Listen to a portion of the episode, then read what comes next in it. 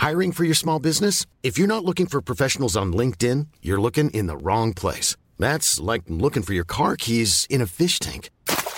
LinkedIn helps you hire professionals you can't find anywhere else, even those who aren't actively searching for a new job but might be open to the perfect role. In a given month, over 70% of LinkedIn users don't even visit other leading job sites. So start looking in the right place. With LinkedIn, you can hire professionals like a professional. Post your free job on linkedin.com slash spoken today.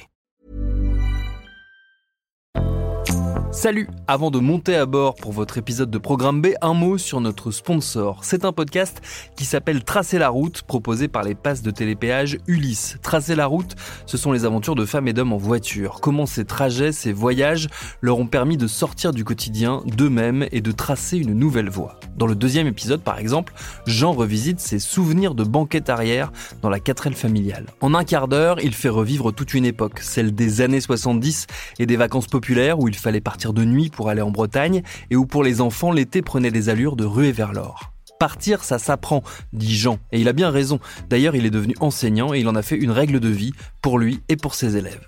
Pour découvrir son récit, filez donc écouter Tracer la route, disponible sur toutes les plateformes. Ça fait réaliser que ce n'est pas la destination qui compte, mais le voyage, que chaque étape nous enrichit et façonne la voie qui nous ressemble. Bonne route vers votre épisode.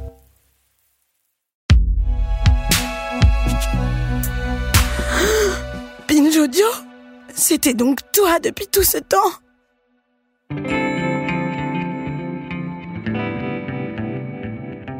Salut, c'est Thomas Rozek. Il y a des histoires qu'on voit passer dans les journaux, ou plutôt sur les sites d'infos, dont on se dit qu'elles vont faire grand bruit et qui finalement disparaissent, avalées par la marée quotidienne de nouvelles dans laquelle nous baignons toutes et tous. Allez savoir pourquoi. Ainsi, lorsque le 12 novembre dernier, Mediapart pointait du doigt les accointances étranges entre le grand banditisme corse et l'ancien patron de la sécurité du président de la République, le général de gendarmerie Lionel Lavergne, J'avoue avoir cru que l'affaire en deviendrait une, avec des explications, une mise à plat, pourquoi pas des liens plus que troubles qu'entretiennent certains hauts responsables de la police et de la justice avec des mafieux qu'ils sont supposés vouloir coffrer à tout prix. Mais non, rien de tout ça, l'histoire est repartie comme elle était venue et le sujet refermé jusqu'à la prochaine fois. Car des scandales de ce genre, il y en a régulièrement. Tout notre questionnement, pourquoi ces liens connus, avérés entre le milieu corse et certains flics de haut vol perdurent-ils? Et pourquoi existent-ils d'ailleurs ces liens? C'est ce qu'on va tenter de comprendre avec notre épisode du jour. Bienvenue dans Programme B.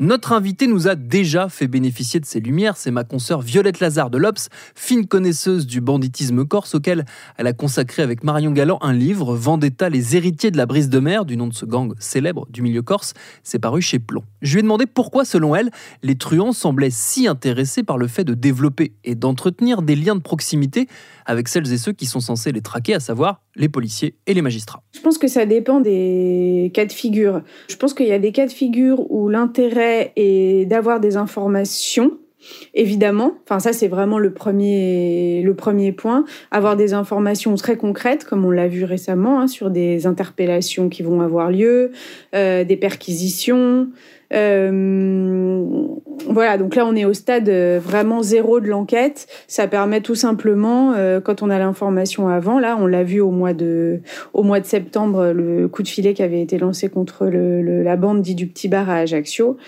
sur les quatre qui étaient qui, qui, constituent le noyau dur de la bande. Hein. Il y en a trois qui sont partis deux jours avant parce qu'ils ont été prévenus. Il y a eu une fuite policière ou une fuite judiciaire. En tout cas, il y a eu une fuite, c'est sûr, et ils sont partis.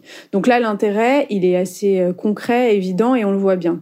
Là où on a plus de mal à comprendre euh, l'intérêt direct, euh, c'est quand c'est des relations en très haut lieu, on va dire. Par exemple, alors Bernard Scorsini, qui est l'ancien patron de la DGSI, avant de devenir patron de la DGSI, il a été adjoint des RG qui ont disparu par la suite et il s'occupait de la Corse. Et par la suite, on voit qu'il a jamais, jamais coupé le lien il a toujours continué à voir les gens qui traitaient, entre guillemets, euh, quand il s'occupait de la Corse. Il restait en contact avec eux. Et il restait également en contact avec un homme qui est quand même éminemment euh, sulfureux pour euh, ses différentes activités, à la fois dans les casinos, les cercles politiques, etc., qui est Michel Tommy. Là, on peut se demander qui a le plus d'intérêt, des deux, qui a le plus l'intérêt de maintenir cette relation. On voit, euh, grâce à plusieurs enquêtes judiciaires, que ces liens ils sont euh, assez réguliers. C'est-à-dire que quand Michel Tommy vient à Paris euh, et que Bernard Scorsini est à ce moment-là patron de la DGSI, hein, il, est, il est le numéro un du renseignement intérieur français, ils se rencontrent ils vont déjeuner ensemble, euh, ils vont boire un café, ou alors euh, Bernard Scorsini, pour être discret, s'arrête en voiture euh, devant le restaurant où il est, il y en a un qui monte dans la voiture de l'autre, etc. Bon, ils se parlent, quoi. On ne sait pas tout ce qu'ils se disent, évidemment, mais ils se parlent de façon assez régulière. Bernard Scorsini l'appelle tonton, tout le monde appelle Michel Tommy tonton, même Bernard Scorsini. Donc ça donne aussi un, voilà, ça donne un peu le, la nature du lien qu'il peut y avoir entre ces deux hommes, quoi. Parce que dans Tonton, euh, c'est pas anodin euh, encore, c'est une marque de respect, il y a une marque de déférence en fait par rapport à lui. Alors qu'est-ce qu'ils se disent? Pourquoi ils sont en lien? Alors, il n'y a pas de lien direct qui ont été, euh, été mis à jour, mais dans l'entourage de Michel Tommy, les protégés de Michel Tommy, il y en a eu pas mal qui ont été avertis, euh, soit de leur interpellation quelques jours avant, soit pour euh, le plus fameux d'entre eux, euh, Germanie. Quand il était en cavale et qu'il était poursuivi, à chaque fois que les flics débarquaient pour l'arrêter, il n'était plus là. Voilà. Donc, est-ce qu'il a obtenu des informations via cette relation avec Bernard Scarsini Ça n'a pas été prouvé, mais évidemment, on peut que se poser la question. Petite parenthèse pour préciser qui est Jean-Luc Germani, dont il est question ici. C'est un des acteurs essentiels des dossiers corses de ces dernières années, un proche du gang de la brise de mer, suspecté d'être à l'origine de nombreux assassinats et resté en cavale pendant un bon moment jusqu'à son arrestation en 2014. Voilà, fin de la parenthèse. Retour à notre sujet d'origine, les liens entre le très puissant homme d'affaires corse Michel Tommy, surnommé le parrain des parrains, ce qui veut tout dire, et l'ex-patron du renseignement français sous Sarkozy, Bernard Squarcini. L'autre chose, c'est que ça, on le voit dans une autre affaire aussi. Euh, Michel Tommy a la particularité d'avoir un frère qui travaille euh, dans les renseignements, qui, qui, est commissaire, qui a passé le concours de commissaire, c'est un commissaire, et qui a travaillé par la suite dans le renseignement intérieur français et qui euh, visiblement on, a, on lui a mis quelques bâtons dans les roues en raison de son, de son nom, quoi, tout simplement. Et à un moment, il veut être muté euh, dans le sud de la France. Je crois que c'est Montpellier parce qu'on lui a refusé Nice parce qu'il était trop près des affaires de son frère, etc. Et que fait Michel Tommy à ce moment-là? Il appelle Bernard Scorsini en lui disant "Écoute, est-ce que tu peux pas me filer un coup de main? Euh, Ça, ça a été enregistré." Euh, dans, des procédures judiciaires, est-ce que tu peux pas me filer un coup de main pour que mon frère soit nommé à, Montpellier? À ce moment-là, Bernard Squarcini n'est plus DGSI, je crois. Il est plus à la tête des renseignements, mais bon, il continue à avoir exactement les mêmes rapports. Et là, il appelle le directeur général de la police, Frédéric Vaux, pour lui demander est-ce que euh, qu'est-ce que tu peux faire euh, pour le frère de Tommy, euh, etc. Bon, il se fait rembarrer totalement, donc il n'y arrive pas. Mais on voit bien que ça s'agite, que ça manigance en fait, on essaye de se donner des coups de main. Donc, qui dit, enfin, je veux dire, Bernard Scorsini donne un coup de main à Michel Tommy pour que son frère soit nommé à l'endroit où il veut. Évidemment que ça va pas que dans un sens, qu'il y a des renvois d'ascenseurs sans cesse. Moi, ce qui m'intrigue, c'est comment ça peut perdurer ces liens-là, alors que il y a tout un faisceau de présomptions euh, qui font que finalement c'est assez connu euh, ces liens-là. En tout cas, ça, ça va jusqu'à sortir dans la presse. Ces écoutes dont on parlait, elles ont été publiées par Mediapart. Enfin, il y a, tout un, un ensemble de preuves, même matérielles, qui font que tous ces liens sont connus. Et pourtant, euh, ces liens, ils perdurent, ils se multiplient, ils existent à d'autres échelons encore. Euh, je ne sais pas comment ça se maintient tout ça. En termes de, de procédure pénale, c'est des faits qui sont très difficiles à caractériser et qui sont très difficiles à poursuivre. Alors ça peut s'apparenter à du trafic d'influence, euh, ça pourrait s'apparenter, mais il faudrait savoir ce qu'il y a en échange à de la corruption. Mais pour qu'il y ait de la corruption, euh, il faut qu'il y ait quelque chose qui soit donné en échange, de l'argent, un poste prestigieux. Mais il faut que le, en fait, le problème aussi dans ce genre de, de comportement, c'est que rendre un service, on peut rendre un service une fois il y a dix ans, ne rien en attendre immédiatement et puis dix ans après, quand on en a besoin, rappeler et dire au fait, je t'ai rendu service.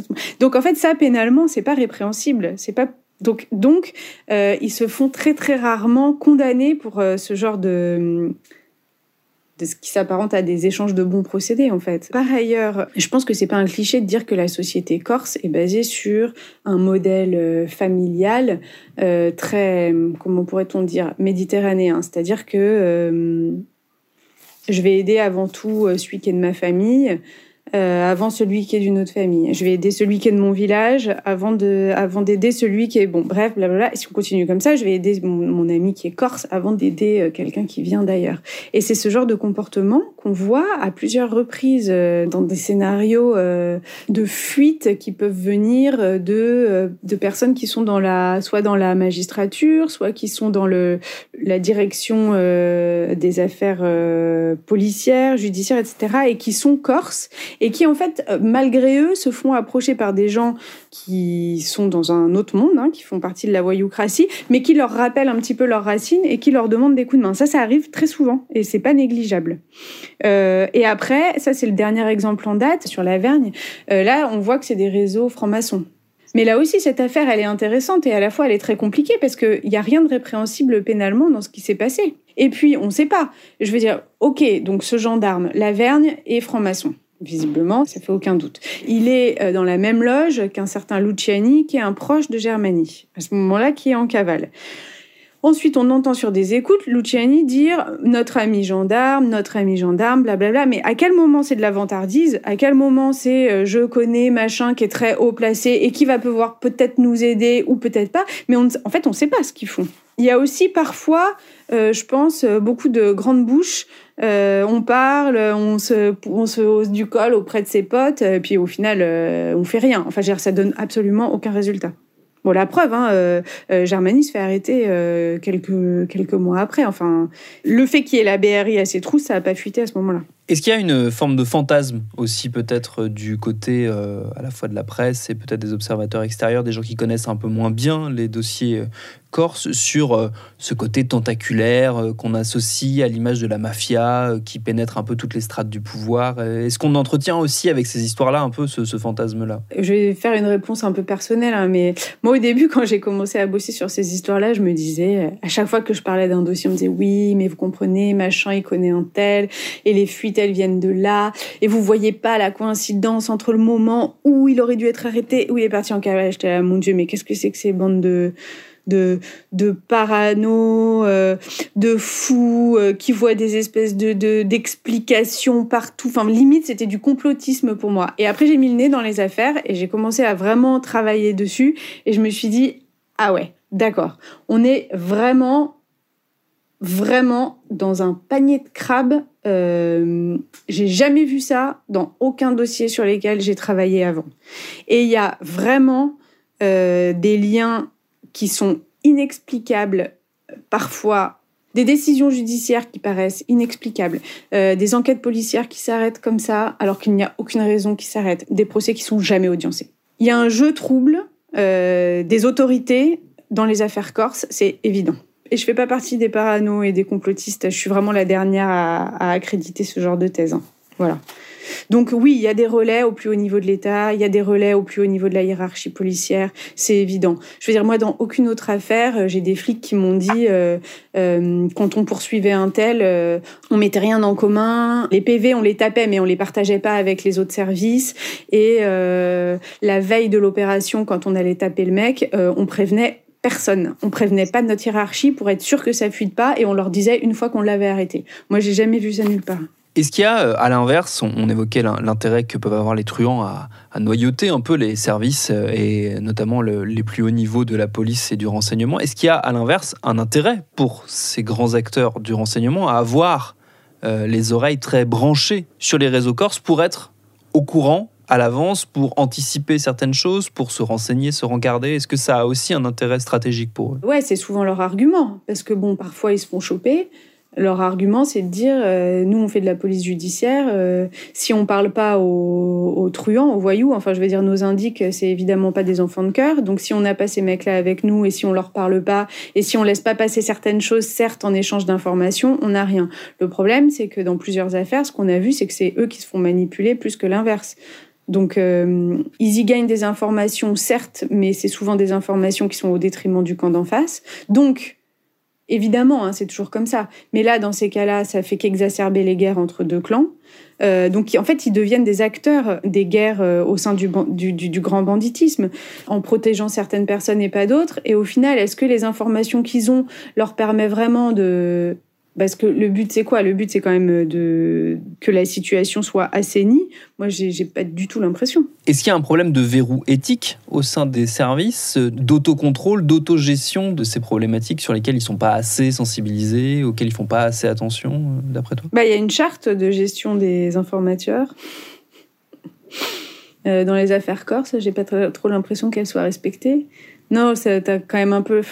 Parfois, là, euh, alors peut-être plus il y a 15-20 ans, là, parce que quand j'ai bossé sur ça pour le bouquin, je, je suis remontée un peu dans les archives et tout ça, mais disons qu'il y a 15-20 ans, t'as un peu l'impression d'être au Far West, quoi. Avec euh, les mecs qui se conduisent, euh, enfin, les, beaucoup de policiers, hein, qui se conduisent comme des cow-boys, euh, euh, qui utilisent leurs indices, qui les rencontrent euh, au milieu du maquis. euh, derrière le mec, son contrôle fiscal, c'est terminé, on n'en entend plus parler, alors qu'on sait très bien qu'il est au cœur de je ne sais pas combien d'assassinats. Alors aujourd'hui, est-ce que y a des, les chartes sont plus respectées La dernière affaire en date, là, c'est quand même en fin septembre, début octobre, euh, dans le cadre donc de l'affaire du petit bar. Ils arrêtent un, mec qui, connaissent très bien, hein, qui fait partie, qui a été proche de la brise de mer, qui a été proche de Ferrara, qui a été condamné plusieurs fois. Enfin, c'est quelqu'un qui est très connu dans le milieu corse et même dans le milieu du braquage. euh, euh, en Ile-de-France, etc. Enfin, même au niveau national, je veux dire. Ils l'arrêtent et euh, on s'aperçoit qu'ils le mettent en garde à vue et puis qu'ils qu'ils passent un espèce de deal un petit peu euh, étrange avec lui. On connaît pas les détails, mais en gros, soit tu nous donnes des infos sur les fuites euh, euh, qui viennent de chez nous. En fait, les flics veulent savoir d'où viennent les fuites. Puis en échange, on va hum, on va être plutôt sympa avec toi, sachant qu'il devrait plus ou moins avoir un rôle secondaire dans l'affaire. C'est une tentative d'assassinat. Il est plus question de logistique que de, de passage à, à- à l'acte. Visiblement, cet homme, José Menconi, donne des informations. Est-ce qu'elles sont vraies, pas vraies Est-ce qu'il roule les policiers dans l'affaire On n'en sait rien. Enfin, en tout cas, il donne des informations. Et en échange, un des policiers lui prête son téléphone portable pour qu'il puisse appeler sa femme, euh, qui se trouve à son domicile, et lui dit Tu fais le ménage. Donc elle, immédiatement, elle appelle des gens qui viennent faire le ménage chez elle. Le ménage, c'est quoi? Est-ce qu'il y avait des armes? On ne sait pas parce qu'on les a pas retrouvées, mais en tout cas, il y a un gilet pare-balles, c'est sûr. Il y a une voiture euh, qui est dissimulée. On ne sait pas ce qu'il y avait dans la voiture. Et euh, à ce moment-là, il est relâché. Donc, ils se font choper. Ils auraient pas dû se faire choper. Ils se font choper parce qu'il se trouve que la femme de Menconi est sur, est sur écoute dans une autre affaire. Donc, il y a des flics qui entendent ce deal. Voilà. Mais ils auraient jamais dû se faire choper normalement. Là, ils se font choper. Donc, ils vont être envoyés vers, vers d'autres services. hein. Il y aura des sanctions. Mais ça veut dire que ce qu'on appelle euh, un peu vulgairement la police à la papa, euh, je, te, je, te, je te deal un truc, tu me donnes des infos, puis en, en échange, bon, bah, ton, ton implication dans la tentative d'assassinat, on va un peu l'oublier. Ça existe toujours. Voilà. Et ça, c'est illégal, en fait. Alors d'aucuns nous diront que nous sommes bien naïfs d'imaginer qu'il puisse en être autrement. On pourra toujours objecter que si on n'essaye pas de faire différemment et qu'on se contente de répéter les mêmes vieilles recettes, c'est sûr qu'on n'avancera pas beaucoup. Merci à Violette Lazare pour ses réponses. Programme B, c'est un podcast de Binge Audio préparé par Lauren Bess, réalisé par Geoffrey Puitch. Abonnez-vous sur votre appli de podcast préféré pour ne manquer aucun de nos épisodes. Facebook, Twitter, Instagram pour nous parler. Et à demain pour un nouvel épisode.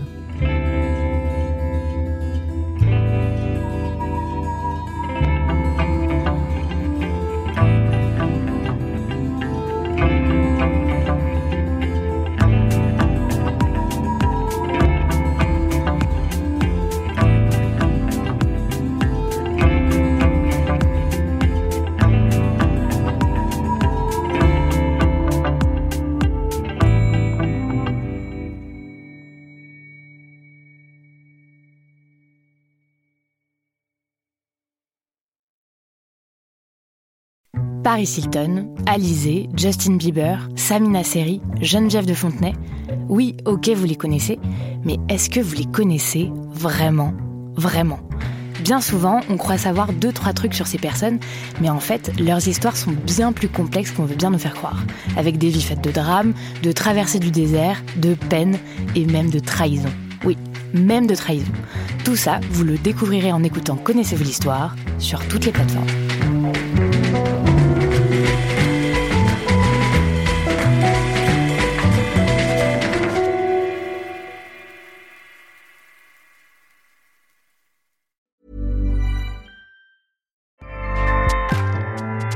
ACAST powers the world's best podcasts. Here's a show that we recommend. Hi, I'm Jesse Cruikshank. Jesse Cruikshank. I host the number one comedy podcast called Phone a Friend. Girl, let's phone a friend. Not only do I break down the biggest stories in pop culture with guests like Dan Levy and members of InSync, I do it with my own personal boy band singing jingles throughout. Because it's my show. It's your show, girl. New episodes of Phone a Friend Yeah. drop Thursdays wherever you get your podcasts. So work it, girl. Yeah, work it. Okay, that's enough. ACAST helps creators launch, grow, and monetize their podcasts everywhere. ACAST.com.